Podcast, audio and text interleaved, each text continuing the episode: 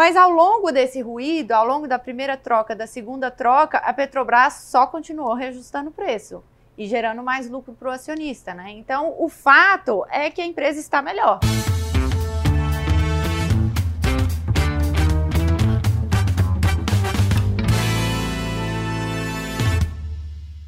Olá, estamos começando o Papo Café e Lucros do mês de maio de 2022. A conversa de hoje acontece aqui no Rosso Cutina, em São Paulo, e eu tenho o prazer de receber a Larissa Quaresma, que é analista da Empíricos, e o Ian K.O., que é CIO da Gama Investimentos. Bem-vinda, Larissa. Bem-vindo, Ian. Muito obrigada, um prazer. Obrigado. Boa tarde, um prazer estar aqui com vocês. Bom, a gente teve aí um mês de maio, estamos ainda né, no mês de maio, mas marcado por vários acontecimentos. Eu listei alguns aqui para a gente começar a nossa conversa, é, que foram a divulgação de balanços, né? Muitas empresas, bancos, fintechs divulgaram seus balanços. Tivemos também aí um avanço no processo da privatização da Eletrobras que movimentou um pouco a possibilidade aí do, do, investidor, né, dos trabalhadores, na verdade, investirem parte até do seu FGTS, né, na compra de ações. É, também tivemos demissão do presidente da Petrobras. É, no cargo, né, de, apenas por 40 dias. E também um outro ponto que eu né, vou trazer para o nosso papo é falar do, dessa revisão que a B3 fez em relação ao fluxo de capital estrangeiro entrando né, no, no, no país. Então, acho que para começo de conversa, a gente pode partir, talvez falando um pouco de Eletrobras, aí eu acho que no caso a Larissa pode comentar um, um pouco mais sobre isso, né? É, dar esse, esse panorama para o investidor que está aí nos acompanhando. É, boa tarde a todos, né? Primeiramente, eu acho que vou confessar uma coisa aqui para vocês, com toda sinceridade. Eu não achava que ia sair essa privatização. Eu realmente acreditava que no ano eleitoral era muito difícil que acontecesse. Mas aconteceu, né? O governo adotou uma estratégia muito parecida com o que eles vêm adotando em todas as privatizações. Foi assim na privatização da Vale, em algumas outras, que é permitir que o cidadão use o saldo dele do FGTS para comprar as ações da Eletrobras, né? Então eu achei muito interessante, sim, uma oportunidade super legal para o investidor, mas a gente tem que ter, tomar um cuidado, né? Porque o governo ele vai reter uma coisa chamada de golden share, né? Que que é como se fosse uma retenção de um poder de veto em assuntos muito importantes dentro da empresa. Então, vai ser privatizada peronomútil. Você vai, o governo ainda vai ter um pezinho lá pela importância estratégica política da questão das tarifas de energia, né, sobre para a vida dos cidadãos. E aí eu acho que quando a gente pensa é, na, na recomendação até do que fazer, eu acho que tem um, um, ponto aí que é até 50%, mas aí quando a gente entende que o FGTS muitas vezes pode ser ali um, um, um, dinheiro que a pessoa de repente vai precisar, se ela não deixar isso imobilizado né, numa, num investimento que pode ser para longo prazo, talvez só para dar um também um, panorama nesse sentido, né? É, o FGTS, ele tem uma rentabilidade muito baixa quando a gente compara mesmo com as opções menos arriscadas é, de investimentos, por exemplo, o Tesouro Selic. O FGTS ele rende menos do que o Tesouro Selic hoje. Então, toda oportunidade que existe para tirar dinheiro do FGTS, eu acho que é interessante para o investidor pessoa física, sim. Agora, é, precisa entender no detalhe quando que esse cidadão vai poder vender as ações da Eletrobras uma vez que ele comprou, né? Porque daí, se ele puder vender logo, rápido, daí de repente pode ser interessante tirar metade ou mais da metade, né? Se não, tira um pouquinho menos. A não ser que a pessoa esteja pensando em comprar um imóvel, né? Que aí daí é uma coisa que o FGTS é muito usada pelo brasileiro, todo brasileiro sonha em ter a casa própria. E se você planeja comprar um imóvel e tal, então tira menos, né? Para você guardar ali, para você usar no seu imóvel. Tá ótimo. E, e, agora falando um pouco da, do que aconteceu com, no começo né, na, da semana, dia 23 de maio, a, a demissão né, do presidente da Petrobras, aí é, aquela, é aquele susto que, que, que, muitos investidores levam, que a ação caiu e aí tem que entender o que faz, ou de repente pode representar uma oportunidade para quem ainda não investe no papel naquele momento entrar.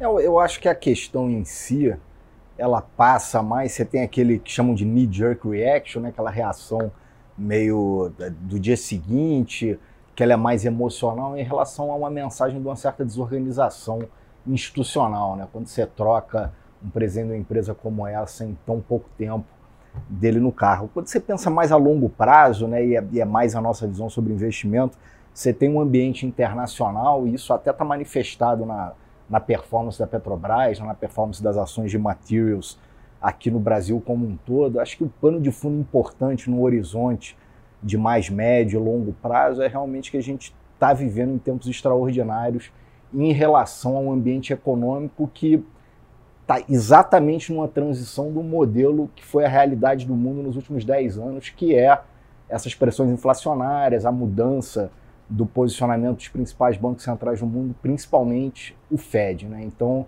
acho que a inflação está aí para ficar. Historicamente, esse tipo de ambiente, essas empresas de materials, elas overperformam, não tem muito, muito jeito, inclusive adicionando descorrelação no portfólio. Então, Petrobras, ainda que você tenha uma série de especificidades micro, quer dizer, das pessoas que realmente olham ali essas evoluções, troca presidente, política de preço, esse tipo de coisa, quando você pensa setorialmente, parece uma coisa que faz sentido aí para frente. É, eu concordo e eu queria complementar que Petrobras, que é inclusive uma das ações que a gente recomenda para os nossos assinantes, é, é curioso porque a gente tenta separar muito ruído que é isso que você falou, do fato. Então, muito ruído, né? Muito ruído é um, é um tipo de manchete que gera muito interesse. É, para politicamente, né, para o governo, para o presidente da República, é legal para o cidadão ele falar assim: olha, a gasolina tá cara. Já troquei duas vezes o presidente. A última vez ó, foi há menos de 40 dias. Então estou fazendo alguma coisa, né? Então eu acho que tem muito esse lado político, sem juízo de valor, tá? É, eu acho que faz parte do jogo, né? Mas ao longo desse ruído, ao longo da primeira troca, da segunda troca, a Petrobras só continuou reajustando o preço e gerando mais lucro para o acionista, né? Então, o fato é que a empresa está melhor, né? A empresa está melhor, continuou executando ali a política de preço, né, instituída ali no Estatuto Social, no Acordo de Acionistas, né, que, que hoje a Petrobras ela tem uma governança muito mais forte para essa questão de decisões estratégicas para a companhia, que vão afetar o bolso do acionista. Então, nesses termos, quase nada mudou, né? Se mudou, foi para melhor. Então, eu, eu acredito que o investidor precisa separar um pouco do o que é ruído do que é fato. Ótimo. E você quer complementar, Silvio? Não, não, concordo 100%. Na verdade, a gente até conversava um pouco antes que um percentual enorme desses assuntos que vão e voltam são no fundo ruído. Quando você pensa nos fundamentos, é isso que a Larissa falou: qual é a governança, como ele vai reagir a esse ambiente de pressão de preço de commodities e tal. Se de alguma forma você tiver é, é uma passagem né, desse ambiente para o resultado do acionista, então você está preservado em relação a todo esse ruído. Olhando ainda então para a nossa bolsa aqui, é, a gente teve também agora no, no, mês de maio essa o fim né, da, da revisão da, da, do fluxo de capital estrangeiro e, e aí eu, eu, queria entender se na avaliação de vocês isso é, complica aí um pouquinho a questão da credibilidade em relação a, a, aos o que a, a B3 divulga, é, coloca um pouco em xeque aí a credibilidade. Eu acho que é importante entender como isso chega também é, para o investidor e eu acho que até mais para quem de repente está olhando né, para a bolsa de fora, né? Eu acho que, que, que não tem como não isso passar totalmente batido, né? Concordo. É, assim, do ponto de vista de credibilidade, machuca, não tem como. Claro que machuca, né? é, a gente a gente começa a perde a confiança um pouco mesmo, né? Não estou falando que putz, perdemos a confiança na, na instituição B3. É, não é isso, mas é, não tem como falar que não teria sido melhor se, se tivesse correto sempre, né? O dado. Ainda mais porque foi uma mudança relevante, né? Foi do ano passado, se não me engano, de 100 para 60 bi a entrada líquida dos investidores estrangeiros. Então, isso é muito relevante, uma redução de 40%. Né? É, então, é, eu acho que perde sim um pouco da confiança, mas de novo a história do ruído. Eu gostaria de continuar separando as duas coisas, porque assim, a entrada foi menor, foi, mas ela ainda foi positiva, né? Eu acho que essa coisa do 100 bi, 60 bi, 40 bi, 20 bi, de todo jeito é muito bi, entendeu? Então, eu acho que por mais que, né, seja meio que uma não é ideal a situação, mas eu ainda vejo o dado em si, né, o fato como positivo. Hein? Teve entrada líquida no ano passado aí.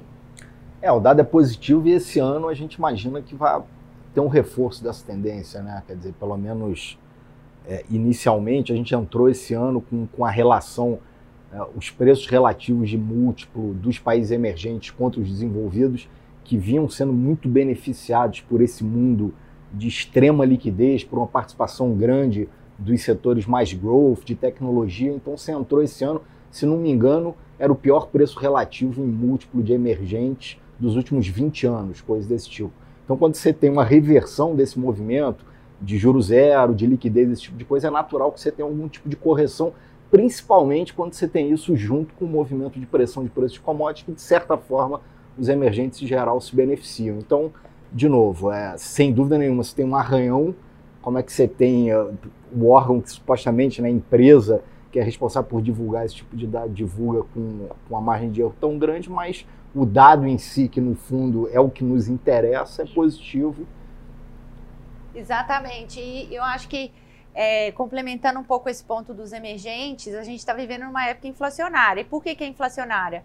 porque principalmente as commodities subiram de preço. O aço subiu muito, o minério de ferro, o petróleo. E os países emergentes, notadamente o Brasil, a gente tem uma economia muito baseada nesses produtos, que são materiais básicos, né? Então, quando a taxa de juro começa a subir aqui, começa a subir lá fora, começa a ficar menos interessante para o investidor pagar caro numa empresa para ficar esperando ela dar lucro, ele vou para onde está gerando caixa e para quem está se beneficiando da inflação, que somos nós, né? A Petrobras, querendo ou não, uma Eletrobras, né? Que está com uma tarifa de energia alta, uma Vale, que exporta minério de ferro, Gerdau, que é aço e assim por diante. Acho que é bacana a gente pensar, então, é, é, a gente estava conversando já antes e, e, uma das coisas que eu, que eu ia comentar foi essa, a, a, questão de como cuidar dessa carteira, como diversificar essa carteira e, e, entender que você não tem que ficar tão à mercê de todos esses ruídos, de todas essas, é, essas notícias, muitas vezes acontecimentos, e, e, não, não ter essa, essa pressa, essa urgência em ficar, em ficar mexendo na, no seu portfólio, né? É, exatamente. É, o mote da nossa empresa é que diversificação é o único almoço de graça. Né? essa expressão que se diz que, olha, não existe almoço de graça, na verdade tem sim a diversificação, porque é uma coisa quase matemática, quer dizer, na verdade matemática de que se você adicionar é, é, fontes de alfa descorrelacionados, você realmente está, é, invariavelmente está melhorando seu portfólio, ou para o mesmo nível de risco você vai ter mais retorno, ou para um retorno esperado você vai ter menos risco que a gente acha, e tem outra frase importante que a gente usa, que é, olha, você não consegue prever, mas você pode se preparar. Então, todas essas nossas expectativas, o que, vai acontecer com a bolsa, com inflação, com juros, é sempre muito difícil você acertar e se posicionar adequadamente. Você pode fazer, por exemplo, em equities, é ter o que chamam do margin of safety, é comprar as ações descontadas, preço de entrada é uma coisa fundamental, ao invés de ficar antecipando qual vai ser a próxima é, é a grande ganhadora aí dessa corrida dos valuations. E outra coisa é diversificar entre ativos e geografias. Então é por isso que a nossa empresa lá na Gama, que a gente faz é justamente trazer os grandes gestores internacionais de cada asset class específica para que os investidores possam montar uma carteira diversificada que seja, de certa forma, a prova desses grandes movimentos de beta e que no longo prazo entregue lá o retorno que ele espera. É, no caso da Empíricos, a, a gente tem uma filosofia até é, bem parecida, né? A, o sistema de crenças assim bem parecido. A diferença é que a gente é, faz o, o, a seleção de cada ativo, né? São, são, estratégias diferentes. Acho que não tem certo e errado, né? É, mas o ponto é que a gente é um pouco contra essa coisa do trader de manchete, sabe? Aquela pessoa que fica operando manchete. Ah, trocou o presidente da Petrobras, vendi. Ah, privatizou a Eletrobras, eu vou comprar. Sabe? Porque é, hoje em dia tem tantos fundos quantitativos que ficam fazendo scrapping das notícias e chegam bem antes de você, né? A ordem deles chega bem antes de você ali no pregão, pelo poder computacional mesmo, que a gente acha que não tem muita, é, muito retorno a ser capturado pelo investidor comum. Então a gente prefere olhar o fundamento, né? Tá gerando lucro? Mais ou menos, né? Então é, acho que a melhor forma de se proteger é não dar tanta importância na uhum. verdade, né? Aí agora só aproveitando que, que você mencionou que né, tem essa questão da recomendação, de olhar para as ações, Eletrobras e, e Petrobras entra na carteira agora, então. Pensando é, em quem ainda não investe. Pensando em quem ainda não investe. Petrobras, acho super legal, é, gosto. É uma ação que a gente recomenda na carteira Empíricos, que é como se fosse a carteira institucional. Eletrobras a gente não tem, pelo risco de interferência política ainda, né? Afinal de contas, o governo vai reter a Golden Share. Petrobras tem o mesmo risco? Tem, mas, putz, ela já passou por poucas e boas e nada aconteceu. Então, mas a Eletrobras, a gente tem uma outra carteira da, da casa, que é uma carteira mais focada em longo prazo, né? Chama Programa de Riqueza Permanente, e o pessoal lá gosta bastante. E está ganhando super dinheiro, né? Tem desde muito tempo, enfim. Então, eu acho que é questão de apetite, né? Tem que saber quais são os riscos aí de interferência. E seguindo, então, ainda na, na, na diversificação, aí eu acho que eu queria que o Ian falasse também, é, quando vai montar uma, uma carteira, para onde o, o investidor brasileiro precisa olhar pensando no exterior? Eu sei que normalmente é Estados Unidos, a Europa, mas China também entra. Como, como que está posicionado hoje? Olha, é, acho importante quando você é, Primeiro, né? Primeiro fundamento é a diversificação, tentar achar ativos correlacionados. Várias dessas geografias têm alguma correlação entre si. Então a primeira coisa é entender quem é que vai fazer a gestão desse seu capital que está lá e em qual classe de ativos. Então hoje lá na Gama a gente tem mais ou menos uns 40 fundos, umas 20 estratégias. Então quer dizer, o nosso trabalho é selecionar caras que têm capacidade de geração de alfa tem um arranjo institucional de governança, que tem track record longo, e aí o investidor pode selecionar esses caras é, com confiança que ele vai gerar alfa naquela própria asset class. Sobre geografias específicas, aí o melhor, de novo, é estar diversificado. A gente tem estratégias desde que a própria estratégia é diversificada, como são os fundos de risk parity, que são os fundos de beta, o fundo do Rei Dalio, né, da Bridgewater, fundo da mão, Target Risk, até coisas específicas como bonds conversíveis nos Estados Unidos, crédito global, ações na China, que a gente tem um gestor que é focado 100% em A-shares da China, que é a China continental. Você perguntou especificamente de China quando você pensa é a longo prazo, né? De alguma forma, é, a performance dos mercados deve espelhar a performance da economia, né? Em alguma medida isso não é automático. Você imagina se você pudesse voltar no tempo e falar, pô, posso comprar ações aqui do Vale do Silício, sabendo o que ia acontecer na era da informação, provavelmente você ia ter ganho dinheiro. Então a China, pela relevância que ela ocupa hoje no mundo, política e economicamente, é muito provável que você tenha que ter um pedaço. O próprio Rei Dalio já falou isso. Olha, o cara que acha que está diversificado em relação a pesos de economia global e não tem nada na China, tá maluco, porque os caras ocupam uma, uma, uma posição extremamente relevante, não só em estoque, mas também como do delta de crescimento, né, que há vários anos eles são uma parte relevante do crescimento global. Então, de forma geral, sem querer especificar uma carteira, o importante é que o investidor entenda essas classes de ativo que ele quer, o que esperar em relação a risco-retorno e componha o portfólio que ele quer da melhor forma possível. O importante é acesso. Acho que a gente tem uma coisa em comum, que você tem, acho que a principal revolução no mercado de capitais, de investimentos no Brasil nos últimos anos, acho que é o acesso. Né? Você tinha praticamente um, um arranjo oligopolista de investimentos, que 100% dos investimentos no Brasil eram feitos numa agência de banco, o cara ia lá, tinha medo de produto. Normalmente os arranjos de oligopólio é, têm uma oferta ruim de preço né, e de produto. Então, quer dizer, você teve essa, esse boom, essa revolução de democratização de acesso a produtos e amparada em tecnologia, quer dizer que não adianta, eu não sei se as pessoas sabem, mas há alguns anos atrás ao invés de você investir num produto com um clique, você tinha que assinar um calhamaço de papel via física, então você não tinha capilaridade, não fazia sentido trazer os produtos. Com a tecnologia e o acesso a produto, e um segundo pilar tão importante quanto que é a parte que a Empírico se destacou muito, que é a parte de educação, Então não adiantaria você ter acesso a esses produtos todos sem as pessoas terem a menor ideia do que é aquilo. Então essas coisas combinadas basicamente permitem ao investidor comum de varejo ter acesso a investimentos que até poucos anos atrás você tinha 100 caras no Brasil que tinham acesso, que era o cara do multi do Family Office, os bilionários. Então esse é o grande momento que a gente está vivendo, que o investidor de mil reais na plataforma pode olhar, pô, vou investir no Rei Dalio, vou investir na Oaktree, vou ter acesso a um research aqui de, um, de uma ação que eu vou passar a entender e vou deixar de investir porque eu vi na esquina que é bom ou ruim. Então, Acho que isso tudo agrega muito em relação é, é, à perspectiva de investimento das pessoas, principalmente do brasileiro médio, né? porque os bilionários sempre tiveram acesso a esse tipo de informação e produto, e a revolução é justamente se democratizar esse tipo de informação e acesso. Iniciativas como essa do investidor, né?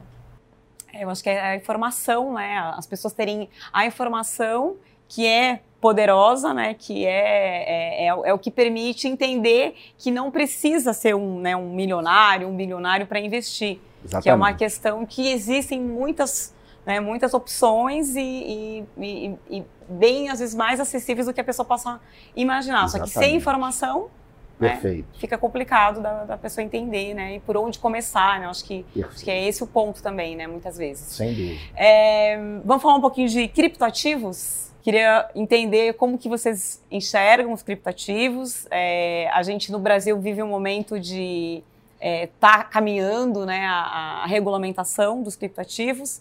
Nos últimos meses, eles né, estão em quedas, a gente pode falar até do, citar até o, o Bitcoin, né, que, que perdeu muito aí, mas alguns especialistas falam que é um momento e que depois vai recuperar novamente. Então, queria só entender um pouquinho como vocês enxergam né, os, os criptos. Eu queria estar com o Vinícius Bazan aqui, que é nosso especialista em criptomoedas da Empíricos, mas eu acho que eu consigo dar uma palhinha aqui. Assim, criptoativos, eles é, existe um mercado, o mercado é real. Discute-se muito é, se aquele ativo ele tem um valor intrínseco ou não né, se ele realmente gera valor para a sociedade, seja como moeda transacional, seja como reserva de valor. Existe muita discussão e muita polêmica em torno dessa coisa do valor intrínseco. Agora, existe um mercado e não só é possível ganhar dinheiro nele, como muita gente já ganhou muito dinheiro, né? Então, caso o investidor tenha um apetite para um risco desse, né, um ativo em que sequer o valor intrínseco dele não tem é, muita certeza, né? Caso o investidor tenha apetite para esse tipo de risco, a gente recomenda que não seja uma alocação muito grande, que não represente mais do que 2% do patrimônio total do investidor, idealmente, né? Então, eu particularmente invisto meio por cento do meu patrimônio em criptoativos. Agora, esse movimento de estar tá caindo recentemente, eu acredito, até queria ouvir sua opinião depois, mas eu acredito que tem muito a ver com é, a subida de taxa de juros no mundo inteiro. A gente está vivendo um momento inflacionário, como a gente falou. O Banco Central dos Estados Unidos está subindo juros, o Banco Central Europeu também está subindo juros. Aqui no Brasil a gente saiu na frente. E com isso, todos os ativos de risco sofrem, inclusive os criptoativos. Então, acredito que isso explica a queda. Eu acho que faz parte, né? Assim como as fintechs estão caindo, as empresas de tecnologia estão caindo. É, bom, é, é, uma pergunta, talvez essa seja a coisa mais complicada que tem para falar, porque é, a forma que a gente olha isso é do ponto de vista mais institucional. Se essa asset class ela atingir um nível de institucionalidade, inclusive porque a gente, na nossa gestora, tem conversas com gestores internacionais nos chamando para montar FIDES locais dos fundos dele. Então, o nosso olhar é muito menos sobre volatilidade do preço, isso para a gente é indiferente. Volatilidade de preço é intrínseco lá ao comportamento do ativo. O que é nos jogo. interessa é se a classe atingir um nível de robustez institucional que faça sentido para a gente fazer uma parceria desse tipo. Você tem alguns vetores positivos, assim, a classe claramente é, é, subiu o nível de institucionalidade, você tem investidores institucionais, fundos soberanos, grandes bancos olhando. Agora, como a Larissa falou, é, é muito difícil você dar qualquer opinião em relação a preço, esse tipo de coisa, é, é complicadíssimo. Assim, é, é uma discussão muito é, na fronteira. Eu acho que a discussão se isso é vento, como seria uma discussão razoável há dois anos atrás, ela meio que acabou. Acho que o troço tá aí mesmo. É, acho que a primeira asset class nova milhares de anos, se você for pensar.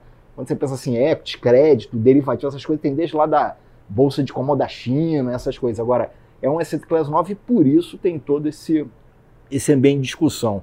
Mas eu, eu realmente não consigo opinar em nada sobre o preço, sobre o comportamento. As pessoas achavam que, isso que a Larissa falou, né, como reserva de valor, se vai ser um hedge inflacionário, tem aquela história que foi até um dos motes do primeiro grande movimento, que olha, você tem uma certa é, é, dúvida, insegurança em relação às fiat, fiat currency, né, que são as moedas que na verdade elas não têm um lastro. Se você for pensar, todas as moedas do mundo hoje são assim, basicamente é uma obrigação contra um governo. Só que aquele governo pode imprimir dinheiro, como a gente vê aí os volumes colossais que os Estados Unidos da vida é, é, principalmente imprimiu, que já vinha imprimindo e com Covid isso saiu da, foi para a estratosfera, saiu de qualquer escala de gráfico. Então, supostamente, as criptomoedas seriam alguma defesa contra o que chamam do printing press. Né? Não, olha, esses caras têm lá um, um, um IOU, né? eu te devo, enorme em relação aos ativos reais. Então, a forma de escapar disso é imprimindo dinheiro e dando um calote branco via inflação. Então, as criptomoedas seriam, de alguma forma, uma reserva de valor contra esse tipo de coisa. Mas não tem se comportado assim. É, é, tem alguns. É, tem gente que acha que é, depois de subir tanto, a volatilidade que ela ainda apresenta diminui um pouco a confiança de que aquilo já é uma asset madura, mas aí tem mil argumentos por outro lado. Quer dizer, aquele tipo de discussão que eu, se eu quisesse me vestir aqui, eu sou defensor de criptomoeda, eu ia falar 100 coisas, e se eu fosse o, o, o contra a criptomoeda, eu ia falar 100 coisas. Então é muito complicado como um troço tão revolucionário como isso pode, pode ser, tem que ser, né? Mas é muito difícil. Assim, eu não consigo dar nenhuma recomendação sobre preço. Na verdade, sobre quase nada, né? A gente consegue dar recomendação sobre preço, mas sobre cripto é ao quadrado, assim, não dá. É, mas, mas uma prova de que vem para ficar é que, inclusive, muitos bancos centrais do mundo estão cogitando criar as suas moedas digitais também, enfim, isso aqui, claro, aí de uma é. outra forma, mas eu falo da tecnologia mesmo, né? Ah, enfim, sim. Né? É, isso é aquela distinção entre o blockchain é, e, a, e, e, as criptomoedas e Bitcoin é assunto para meses aí de, e, e, tem gente bem mais qualificada que eu aí nesse Dá para a gente pensar em fazer um, um papo especial sobre tá isso bom. e tirar todas as dúvidas, enfim. É, uma das coisas que eu sempre provoco aqui os participantes do papo é para compartilhar com a gente alguma história de bastidor, alguma coisa inusitada que tenha acontecido, pode ser com vocês ou com algum cliente, enfim. Não, acho que é legal. Eu posso dividir uma história de um, de um cara que é uma das maiores referências de investimento que a gente tem o fundo deles aqui no Brasil, que é o Ray Dalio, que ele falou é, é a, grande epifania que ele teve para montar o modelo de investimento que ele ficou super famoso, que é o que basicamente consagrou, fez dele um dos investidores mais respeitados do mundo, que é o Risk Parity, né, que é o fundo All Weather, foi justamente um dia que ele viu uma manchete, como a gente falava, de noite, se não me engano, foi a quebra do padrão, o Acordo de Paris, quando os Estados Unidos falou que não ia entregar o ouro, alguma coisa desse tipo. Ele foi pro dia seguinte achando, caramba, chegou na Bolsa de Valores achando, caramba, o mundo vai despencar, e quando ele viu, estava subindo tudo. Aquilo foi uma epifania que ele falou: esquece, não dá para antecipar nada, eu tenho que pensar um jeito de não ficar refém da minha opinião sobre o que vai acontecer. E daí ele construiu esse racional que é de povoar os ativos dentro de quadrantes para qualquer cenário econômico eles se anularem. Então, eu acho uma história interessante que é justamente a gente falava aqui de separar o ruído e um cara que é um dos maiores investidores do mundo foi justamente uma frustração em relação ao fato contra a expectativa dele que ele teve lá a epifania de fazer esse modelo de investimento tão consagrado. Eu pensei em uma história que é, é na verdade é meio que uma anedota que eu nem sei se é verdade ou não, mas eu acho ela tão legal que eu acho que vale compartilhar, que é uma suposta conversa que teria acontecido entre o Warren Buffett e o Jeff Bezos, fundador da Amazon. E aí o, o Jeff Bezos chegou para o Warren e falou assim, Warren, você se tornou o cara mais rico do mundo pelos investimentos. Por que, que o mundo inteiro simplesmente não te copiou? E o Warren Buffett falou assim, porque ninguém quer ficar rico devagar porque o Warren Buffett ele ficou rico muito devagar, né? Ele só se tornou bilionário, ele tinha mais de 50 anos de idade. É, então, eu acho que a gente estava vivendo um, um, momento super volátil dos investimentos. É, subida de juros é, sempre traz um ambiente desafiador. É, e o investidor médio, ele tende a, a, ficar muito ou desesperado ou achar que ele tem que começar a negociar demais, quando assim, a melhor estratégia para todos os tempos é continuar fazendo aportes mensais, continuar fazendo ali sua poupança, separa 20, 30% do que você ganha, investe todo mês, gasta o que sobrar. Você continuar esses aportes, né? Você vai comprar na baixa, na alta você também compra, você compra na baixa você vai fazendo um preço médio ali, uma coisa que, junto com o PIB né, do mundo, seus investimentos vão tender a crescer. Então. Uma mudança de hábito mesmo, né? Isso. Então, assim, né, não, não tem que ficar rico de hoje para amanhã, né? Faça isso, mantenha o hábito que daqui a um tempo você vai estar super rico. Maravilha. É, a gente está quase acabando o nosso tempo, mas sempre deixo um, também um espaço para um recado final dos participantes, então podem, é, né, enfim, deixar uma mensagem aí para os investidores e, e, e, que as pessoas sigam aí em frente né, com as suas carteiras. Bom, eu queria convidar todos para fazer o meu curso Jornada da Liberdade Financeira. É um curso da Empíricos para quem não sabe nada ou muito pouco ou gostaria de entender muito melhor o mundo dos investimentos, né? Eu vou direcionar vocês para o meu Instagram, arroba Quaresma, lá tem todas as informações, é só me seguir que tem todos os acessos, o link para se inscrever. Eu espero vocês lá. É, e para quem quiser é, conhecer mais desses grandes gestores internacionais, é o que a Gama faz, é sempre buscar é, é, além de as novas estratégias, as melhores estratégias de gestão no mundo. A gente hoje já trabalha com Bridgewater, Oaktree, Man, Acaden e vamos lançar aí vários fundos novos esse ano. E basta a gente estar à disposição de vocês. Quem quiser pode consultar a página da Gama, gamainvestimentos.com.br. Obrigado, vai ser um prazer.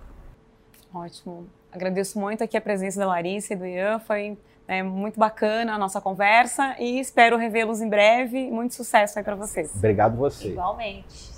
Obrigada a você também aqui pela companhia. Te espero no fechamento de junho. Até lá.